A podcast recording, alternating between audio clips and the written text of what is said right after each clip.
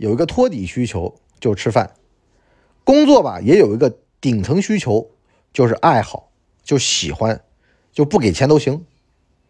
这两者呢，有没有可调和的地方呢？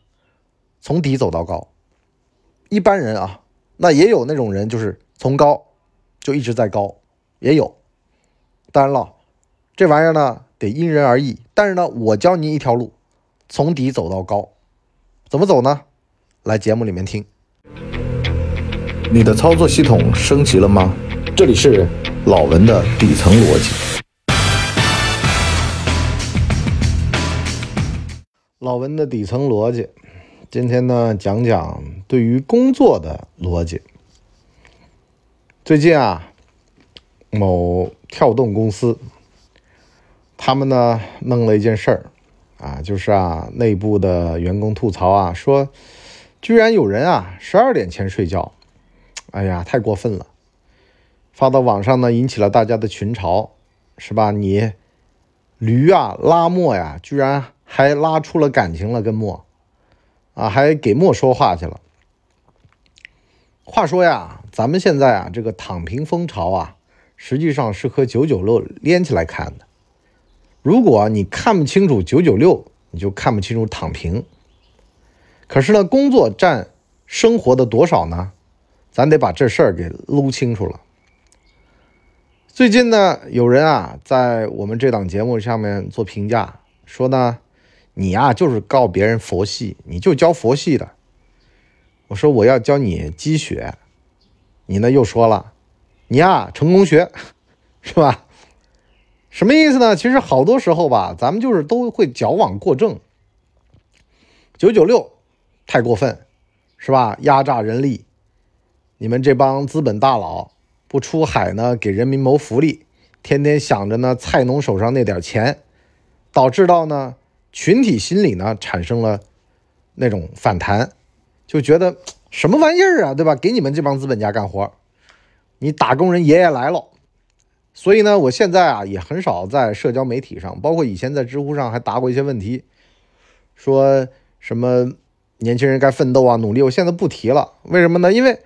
该奋斗、该努力的吧，他就在那儿，他不说；不该奋斗、不该努力的啊，在那儿做这个官二代、富二代的踏脚石的啊，拼命讲。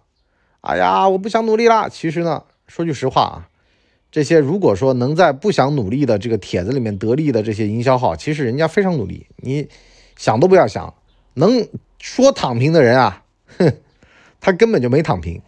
真正躺平的他不说，是吧？躺平了还说什么说啊？打字儿都费力。那么，我们有的时候看啊，这个加班其实刚进职场啊，你博叔也非常加班哎，加的很厉害，是吧？但是呢，加班改变不了任何东西，真的。我经常跟大家讲说，工字不出头嘛，工字能出头的真的很少。有人就跟我讲说，私营企业三十多岁副总啊，这个还不够有希望吗？我说，那你看到四十的人了吗？五十的人在哪儿？六十的他还有没有？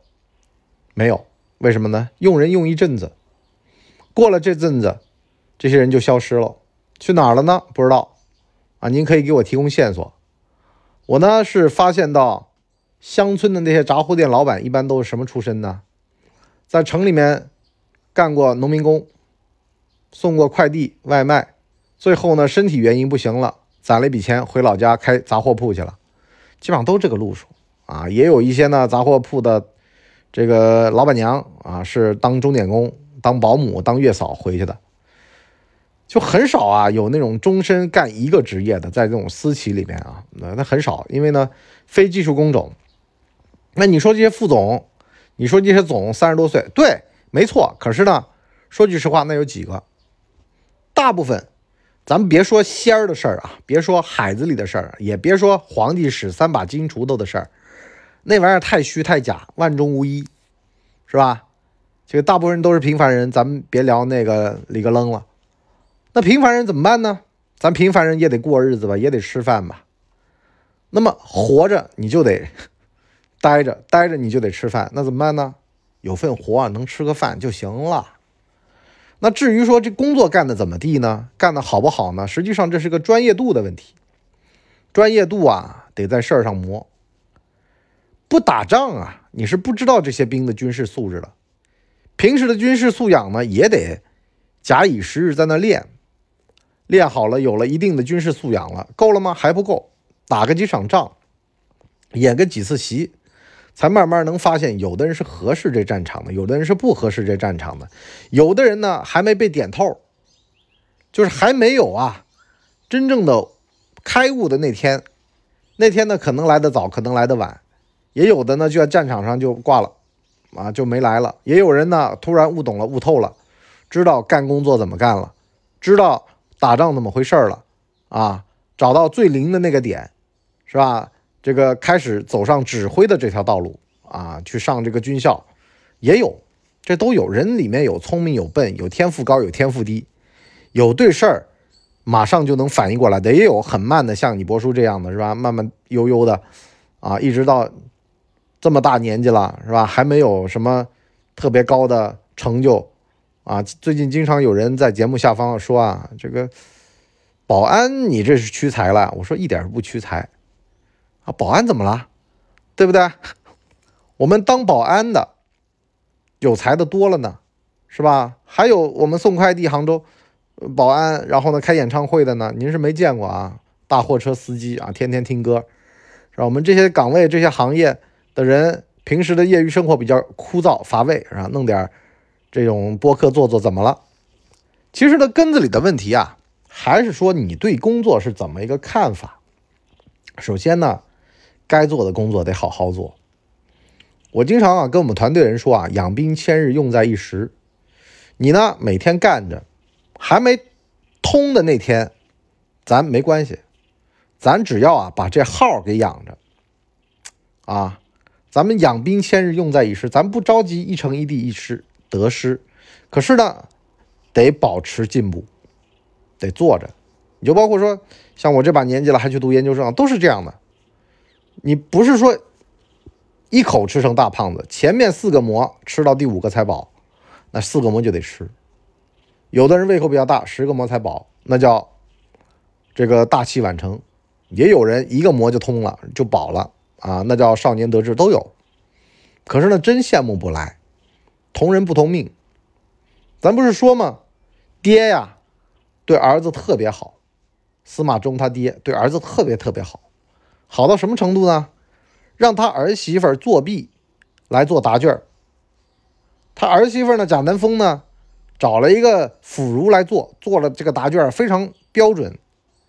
旁边的太监一看，说：“你这太假了。”你这假的呀，到时候你家老爷子呢没话说，你朝堂上没话说怎么办呢？你要写的平庸一点，但是呢条分缕析，不要那么辞藻华丽。然后呢这份答卷呢就到了皇上手上了。皇上一看，哎，你那个贾琏，你过来看啊，你看我儿子这个答卷虽然辞藻不华丽啊，你看这水平还是有的嘛，是吧？你别一天到晚说我这傻儿子。虽然皇帝当年也想过废太子啊，可是老太太那个杨杨皇后不肯，所以呢就把这司马衷呢给扶上去了。有啥用啊？少年得志有啥用啊？傻皇帝啊，历史上著名的呀，说了个什么话？何不食肉糜？咋不吃那个肉酱饼去啊是吧？那玩意儿挺香的，喷香啊。你再弄个大葱往里面一卷，喷香啊！何不是肉糜？就是为什么不吃肉酱？古代贵族才吃那玩意儿啊。那么就说明了个什么问题呢？其实啊，你本事在那儿，能吃几碗干饭，自个儿心里面应该是有数的。你要是没数，社会也会教育你有数。所以呢，一个是本事和工作的问题。你这人本事啊，一般有份工作你就趴那干着，千万别让老板炒了你。为什么呢？你还配不上他的时候，你得巴巴的扒着他大腿，别让他把你给蹬了。但是呢，要保持进步。哎，我就经常跟我们团队人讲，我说要进步啊，进步什么意思呢？现在呢，你配不上他没关系，他能够容忍你就行了。有的时候受点气怎么了？啊，没关系，情绪价值也是价值。那天不有个小伙吗？跟我来做咨询，说到一事儿，他说啊，对面那个土包子，农村人，哎呦看不上，可是呢，每次啊有什么好处，那领导都想着他。现在呢还爬自个儿头上来了，心里面不爽，问我怎么办。我说那人能力怎么样？他说能力肯定没我强啊，我有才，那人没才。我说那事儿办的怎么样呢？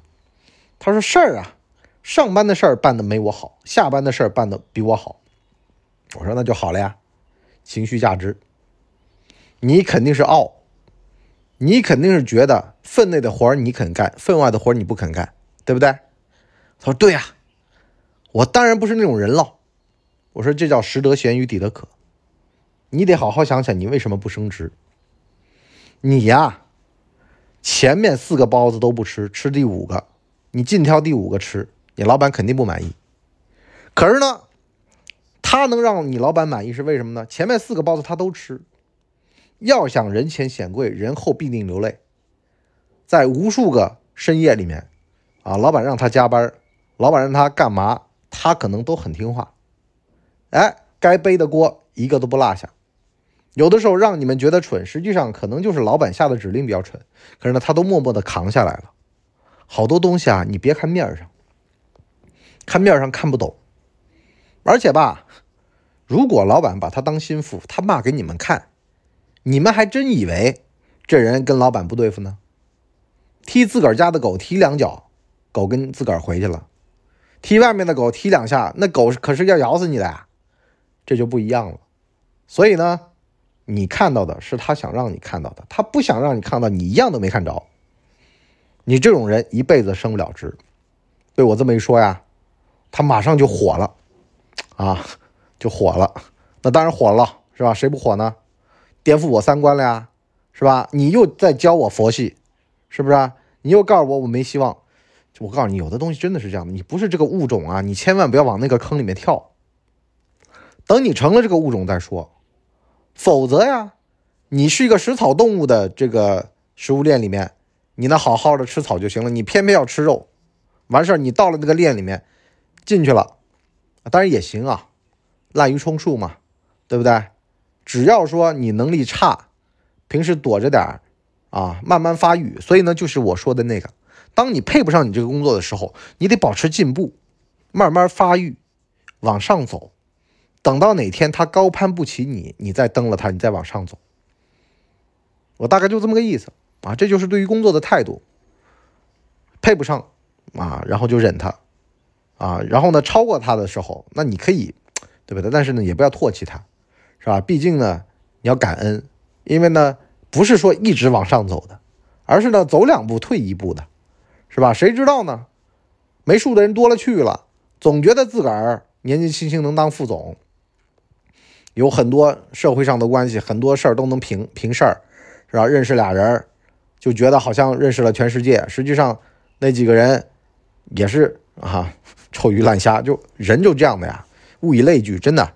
什么差水平的跟差水平的在一块好水平的跟好水平的在一块你水平高了，你不要刻意去结交，很多时候你就会吸引过来一批特别优质的人。你们这个人先进了吧，组织也会先进起来，大家的认知都会提高，对吧？打个比方吧，北大的研究员叫这个韦东奕，哈佛都为了他修改规则，说呢不会英语也没关系，来就行。可是呢，人家就不去。他在北大就是一个研究员研究员是什么呢？助教或者是讲师吧，介于两者中间。啊，很多学校发这个研究员那意思吧，其实就是说啊，这个就这么一个职位啊，好听点儿，那叫讲师啊，叫助教啊，人家可能会觉得说，出去跟人应酬啊、交际啊，或者是工作的时候不太方便。人家还不是副教授，还不是教授呢。可是如果这种。级别的数学大神，跑到一个差一点的学校，或者不那么差吧，九八五，他可能就是个副教授或教授了，就有这么神，含金量不一样。有人死憋着在北大当一个副教授，他也不愿意去某某学校啊，去当个教授，就这么个原则。有好多像清北的外国回来的这种什么组长啊，这种。啊，这种业务负责人呢，回来可能副教授都评不上。可是，你如果跑到东南西南的一些某些九八五二幺幺，你就能拿到一个教授，甚至是系主任都行。这说明了什么呢？这说明了这个平台好，有很多人巴巴的在这个平台上趴着。这平台对于个人的发展好，什么意思呢？你如果贪恋那个职位，你可以往下走；你如果不贪恋这个职位，你在这儿待着，你能够得到更厉害的这些资源和帮助和认知。其实好多时候级别高是因为认知高，级别高是因为视野高。为什么一直要往顶上爬呢？关键在这儿。所以呢，对于工作这个逻辑，大家一定要搞清楚了呀。不要见天的就觉得说，哎呀，我有个职位的提升啊什么的。其实呢，好多时候，对吧？升职这个东西不是你想升就能升，有的东西是升了也没用啊。在自我的提升上面，在自我的本事上面多下功夫，多打硬仗，多去扛硬雷。而且呢，在目前还没有机会的时候，多读书呀，是吧？我就说嘛，张绍刚，张绍刚，别看的。